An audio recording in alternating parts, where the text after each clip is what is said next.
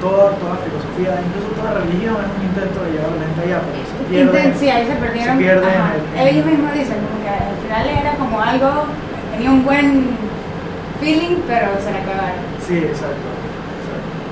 Este man, Sí. este Neil, Neil, el man del libro de conflicto, pero puro leerlo, ay, Dios. Él define el amor como li- libre, ilimitado y eterno.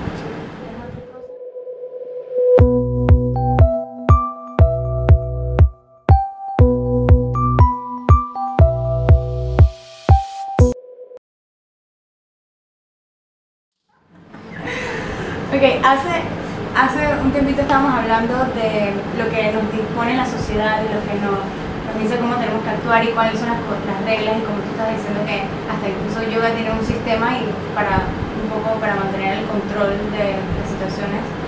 Hace como dos podcasts estaba hablando con Samantha, que es psicóloga feminista, y estábamos hablando mucho de la masculinidad tóxica, está muy relacionada al, a lo que dice la sociedad que debe ser el hombre. Sí. Entonces ahí sale como que las, las cosas que no quieren salir, que, que se van por el, por el lado tangente porque, porque el hombre está tan abrumado de que debe ser proveedor, eh, cosas que le estipulan la sociedad que él se siente como ya se afecta por todos los roles que les dan, entonces uno queda, ellos quedan pues eh, eh, siendo violentos o cosas que, Sí. que se expresan. Entonces, como eres el primer hombre, te, te abordé con esta pregunta, ajá, te, te tocó ser la víctima. Así que quiero que, no sé, que me, que me digas qué piensas del tema. Me gustó mucho lo que dijiste de, de los roles que le pone al hombre. Porque mucha de mi gran crisis existencial y lo que llevó a mi etapa a tener mi energía creativa eh, muy desbalanceada era este rol en el cual yo estaba intentando encajar. ¿no? Trabajando en una publicitaria porque yo había crecido viendo a mi papá que él tenía su trabajo de 9 a 5 y era el proveedor de la familia y tenía un carro y se, vestía bien.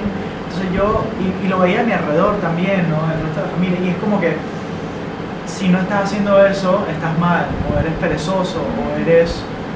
Exacto, no estás siendo el hombre, el hombre de la familia, ¿no? Exacto, exacto. Macho. Este peso, exacto, macho. Yo siempre he sido más sensible y, digo, yo tuve suerte de que fui más criado por mi mamá que por mi papá, porque mi papá estaba trabajando.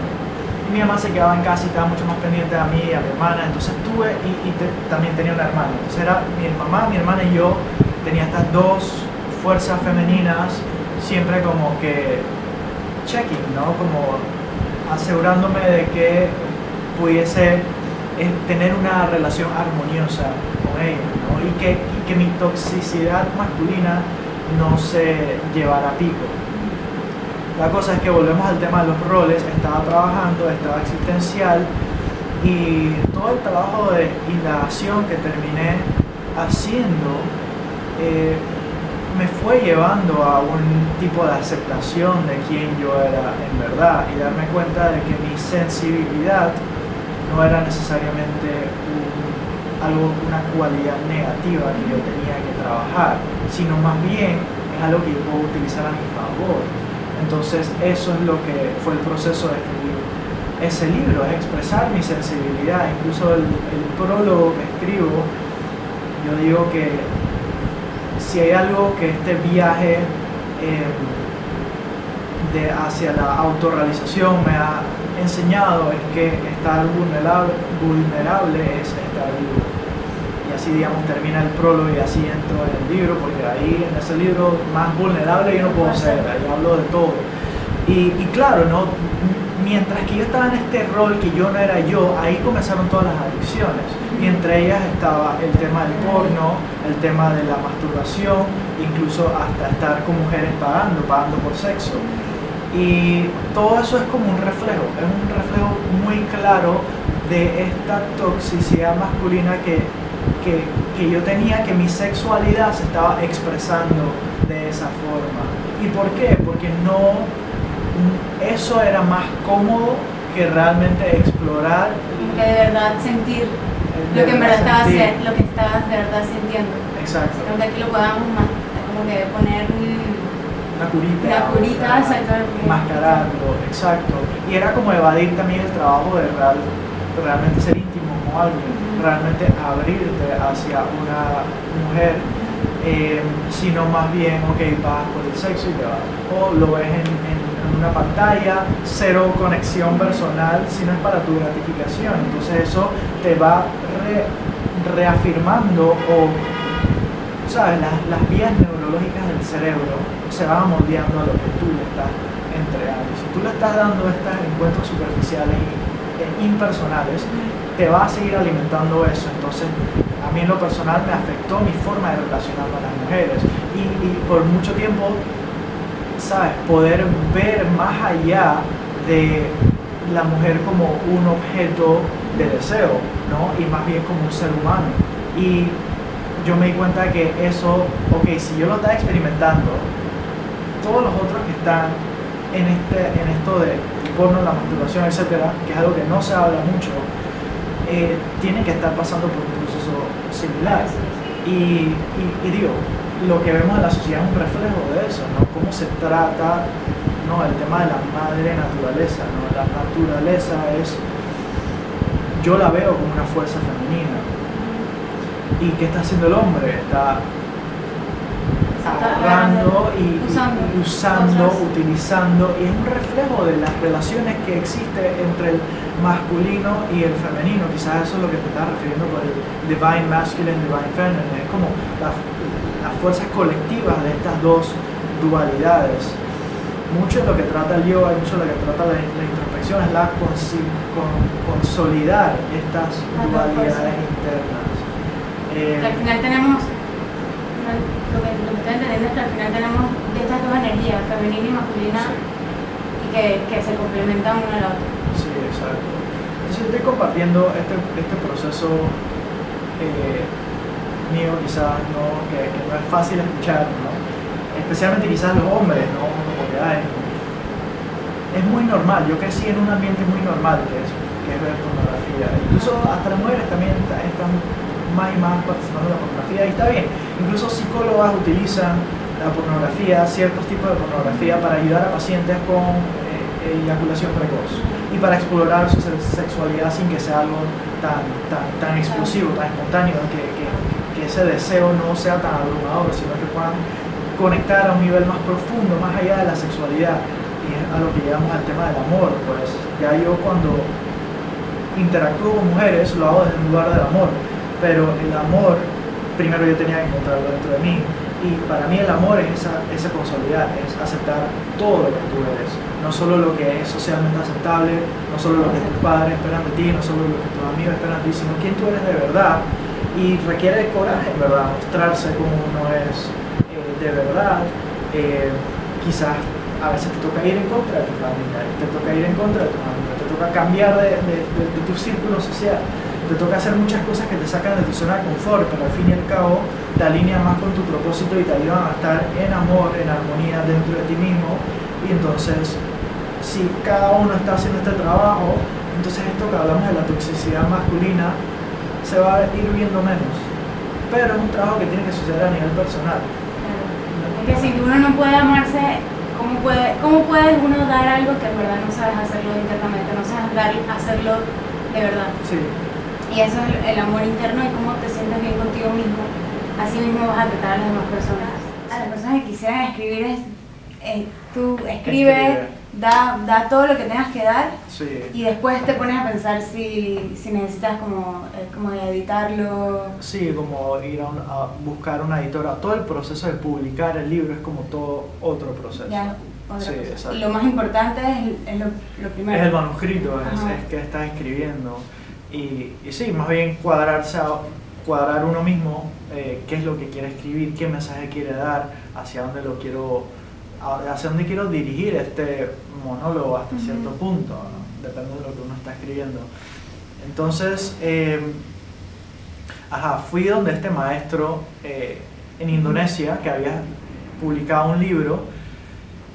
Eh, me inspiró mucho el libro, claro, pero también quise saber un poco cómo él había hecho para publicarlo. Así que eso fue una de las cosas que le pregunté. Él me recomendó esta, esta pla- plataforma para autores independientes que, que se llama Kindle Direct Publishing, que es una plataforma que tiene Amazon mismo. Y ahí básicamente te- uno se convierte en un autor independiente, digamos.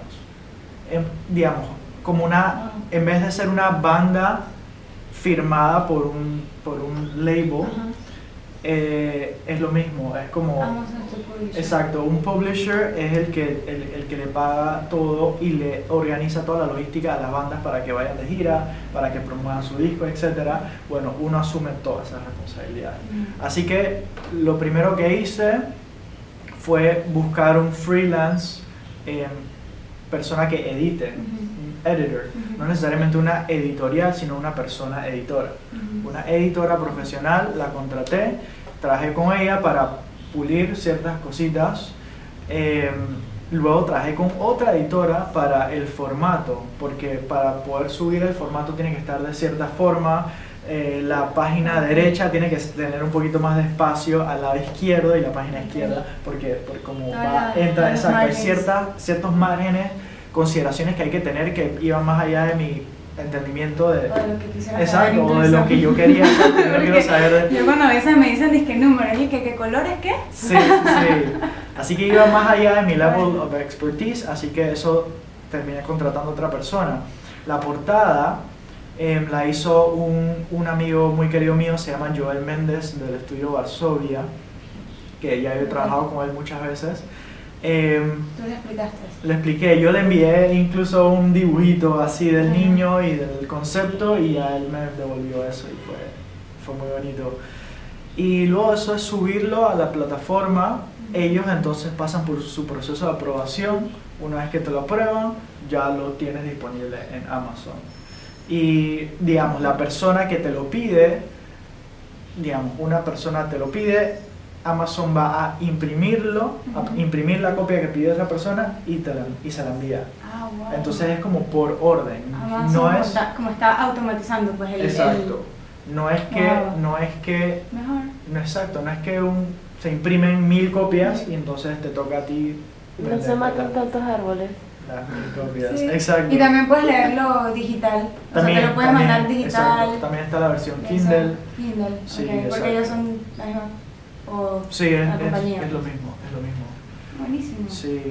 Y, y bueno, eso fue todo un proceso en sí, eh, pero tomarme en serio, dedicarme a escribir, fue completamente otro proceso, introspectivo también, porque yo lancé el libro y andaba con este tema de que, ok, yo escribí ese libro para, el quien, para quien lo quiera leer, para quien le toque leerlo, eh, caiga en sus manos. Eh, está bien, no, no, no le quería tener ambición. En ese entonces yo también estaba muy metido en el ámbito este del yoga y de la espiritualidad. Y ese mundo tiene sus propios sistemas de valores y de creencias que a veces no son los más, eh, más abiertos, ¿no? Como, como todo sistema de creencia, como la religión, como a veces la cultura corporativa, que en vez de incentivar la creatividad y la libertad de expresión, lo que hacen es restringirla Claro, Controlar. controlar y restringir. Entonces yo también estaba dentro de un lineaje del yoga que era muy así, de muchos aspectos conservadores, que no, que no deberías promoverte, no deberías tener ambiciones materiales, no, todas estas creencias como espirituales, ¿no? Como vive. Exacto. Keep it simple. Ajá, exacto. Así que andaba cargando con eso, así que nunca consideré en verdad dedicarme a escribir o a promover mi libro.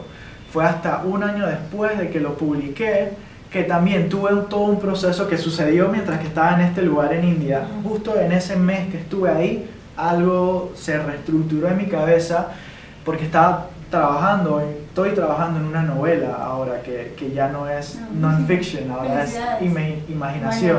Y trabajando con esta novela, simplemente como que, ok, yo, ¿qué me está previniendo de, de, que, de yo poder vivir de esto? De yo poder quizás estar en cualquier parte del mundo escribiendo y dedicándome a esto que tanto me encanta hacer. Esto es lo que me gusta hacer.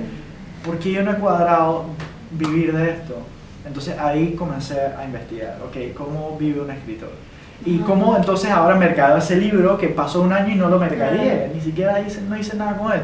Lo primero que me di cuenta es que tenía que traducirlo al español. Y eso fue un proceso de aceptación fuerte porque yo no quería volver a abrir esa caja de Pandora. Ahí están todos mis traumas, ahí está todo mi pasado, toda mi experiencia. No quería volver a abrir eso, pero lo hice. Y, y fue como un mes intenso que así me la pasaba en los cafés horas, todo el día, desde la mañana hasta la noche, traduciendo, traduciendo, traduciendo. Lo traducí, está pronto por llegar aquí a Panamá. eh, y, y ahora estoy promoviéndolo, ahora estoy haciendo conversatorios, estoy comenzando a hacer talleres, estoy apareciendo en podcast, tengo mi propio podcast. Eh, me estoy también eh, informando a través de gente, tengo digamos un mentor que, que ha ayudado a otros escritores a quedar en las listas de los bestsellers o a crear sus plataformas para vender sus libros. O sea, mismo le estás metiendo como que bastante energía Sí, a esto. Y yo siento que eh, este libro, como es de, como es, puede ser una, un libro de autoayuda o un libro que yo pueda leer y, y identificarme y, y buscar un camino como tú lo encontraste. Como que no tenemos que ser, a veces lo que nosotros queremos enseñar, esto puede ser un libro que tú quieras enseñar, un mensaje que tú quieras dar a alguna persona que le ayude a, a superar algo, es que no necesitamos, o lo que nosotros estamos enseñando, perdón, es lo que nosotros de verdad tenemos que aprender. exacto, sí, exacto. Y entonces, decir, no importa cómo, si ya tú eh, lo, eh, lo, lo practicas o ya tú lo mastered, Sí. ¿cómo? Eh, lo- lo manejas bien, pues. Sí, exacto. Lo, lo importante es que el mensaje llegue Sí. a donde tenga que llegar a las personas que le tengan que tocar este, este mensaje. Sí, exacto. Sí, y, y, y, y gran punto, ¿no? De- volviendo a tocar el tema de, de no tener ambición y no... Ok, eso suena muy noble y toda la cosa, pero algo que me queda de el mentor con quien estoy trabajando es que tú puedes haber escrito el mejor libro, el libro que puede ayudar a la mayor cantidad de personas, puedes ser el mejor escritor del mundo, pero nadie lo va a saber si, si, si no te conoce, si nadie te conoce. Entonces, parte de ser autor es darte a conocer también. Digo, a menos de que ya, y esto es lo que pasa con muchos autores también, ya son bien reconocidos en un ámbito y escriben un libro y bueno, ya tienen 10.000 seguidores, 10.000 fans, gente que está ahí pendiente de lo que están haciendo. Así que nomás envían un correo y al uno vender 5.000 copias, entras en la lista de los bestsellers. Así que a alguna gente le resulta bien fácil eso porque ya ha creado cierta popularidad, cierta fama, ya se ha dado a conocer en sus ámbitos y digamos, digamos en tu caso, tú llegas a ser una figura en el tema del entrenamiento funcional. ¿ok? Tienes a este pocotón de gente, ahora tú comienzas a decir, voy a escribir un libro sobre el, el entrenamiento funcional y la gente va a estar pendiente, así que ya tú creaste, ya tú te diste a conocer en tu ámbito. Exacto, es, es básicamente crear tu marca, Sí. crear quién es Ian Ajá, y, y, y que la gente resuene tanto contigo que lo que sea que hagas les provoque conocerlo, porque siento lo que me, lo que me vibra es todo es como muy buena, muy buena intención, con ganas de, o sea, es como que buena vibra. Sí. Entonces, ¿por qué la gente no quisiera como que saber lo, que, lo, lo siguiente que sacaste, o lo Sí. siguiente que estás haciendo? sí, gran parte del reto ha sido hablar de todos estos temas, ¿no? Hablar y, y ser tan abierto sobre, sobre el, mi así. pasado, sobre sí, la, que si el alcohol, que si las drogas, que si las mujeres, o sea, estos son temas que son medio tabús. Ujú. que la gente a veces no quiere escuchar. Pero siento que hoy en día hay como una apertura, hay un poquito más de aceptación. Exacto, porque la gente, hay mucha ansiedad, hay mucha ansiedad y hay mucha también crisis de existencialismo. eh, también por el tema de las redes y, y- y cuánta información hay, cuánta información y cuántos Ah, estímulos tenemos abrumador. es es súper abrumador el, el tiempo que estamos viviendo, así que la gente pienso que está despertándose un poquito más a que, ok, quizás algo tengo que cambiar y entonces, ok, déjame escuchar los mensajes de la gente que, que quizás están tocando en puntos oscuros, que quizás reflejan puntos oscuros míos, pero estoy dispuesto en este momento a, a- a- a indagar sobre eso. Exacto. Y así sanamos todos y vivimos en armonía. Sí. ¿Qué mejor que eso? No, mil, mil gracias, Ian, por venir acá. En verdad fue, o sea, una conversación muy amena, muy profunda, en verdad. Siento que cada tus palabras son bastante honestas y genuinas. Así que en verdad espero que, que sigas escribiendo y sigas eh, llevando esas, porque es, la- es una muy buena forma de, de repartir pues, lo, que, lo que sabes y lo que, lo que has entendido que es la vida o, o que no es la vida. Así que, sí, ¿dónde podemos escuchar más de, este libro? Me estás diciendo que tenías un podcast y donde, en donde estás hablando Sí. acerca de este libro. Sí, ¿A sí, dónde sí. podemos seguir? Em, sí, más cerca yo tengo un sitio web, yo tengo un sitio web que pienso que es fácil de recordar, es Yoga Around the World, yoga alrededor del mundo, aunque en inglés. ¿Y Y qué primero usar eso? sí, Está bien como Sí, ¿verdad? súper creativo, súper creativo. Yoga Around the World. Wow. Eh, y ahí, justo ya cuando entras, tú escoges inglés o español, ¿no? Para sea lo que sea que hables. Y ahí mismo cuando entras está para suscribirte a mi boletín electrónico. Y si quieres enterarte de lo que estoy haciendo, suscríbete a mi boletín electrónico, que está en mi sitio web. Ahí como puedes, se Exacto. recopila todo. En mi sitio web también está el link a mi, a mi podcast. Incluso todos los episodios yo los subo al sitio web, aparte de estar en Spotify, aparte de estar en Apple, en Google Pod- Podcast. El podcast se llama Satya, que es una palabra en sánscrito que significa verdad. Y es como lo que estamos haciendo aquí, ¿no? Hablando de estos temas abiertos, vulnerables, hablando la verdad, ¿no? la, verdad de cada. Eh, en el boletín electrónico yo también aprovecho para poner en práctica mis habilidades de escribir. Co- se convierte en una, se ha convertido como una extensión de mis libros. Lo- El correo electrónico no solamente para promover lo que estoy haciendo, sino que también trato de co- comunicar a un nivel un poco más personal. Incluso me estoy acercando más o optando más por el correo electrónico que por las redes sociales.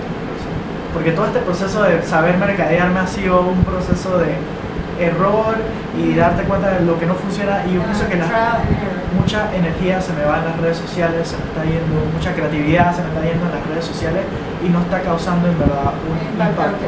Pero en los newsletters a veces la gente me escribe párrafos de respuesta a lo que estoy escribiendo porque sienten que conectaron, que hay una persona aquí dirigiéndose a mí. Entonces eso, hacia allá es donde me estoy yendo más. Así que Yoga. Around the World es el lugar.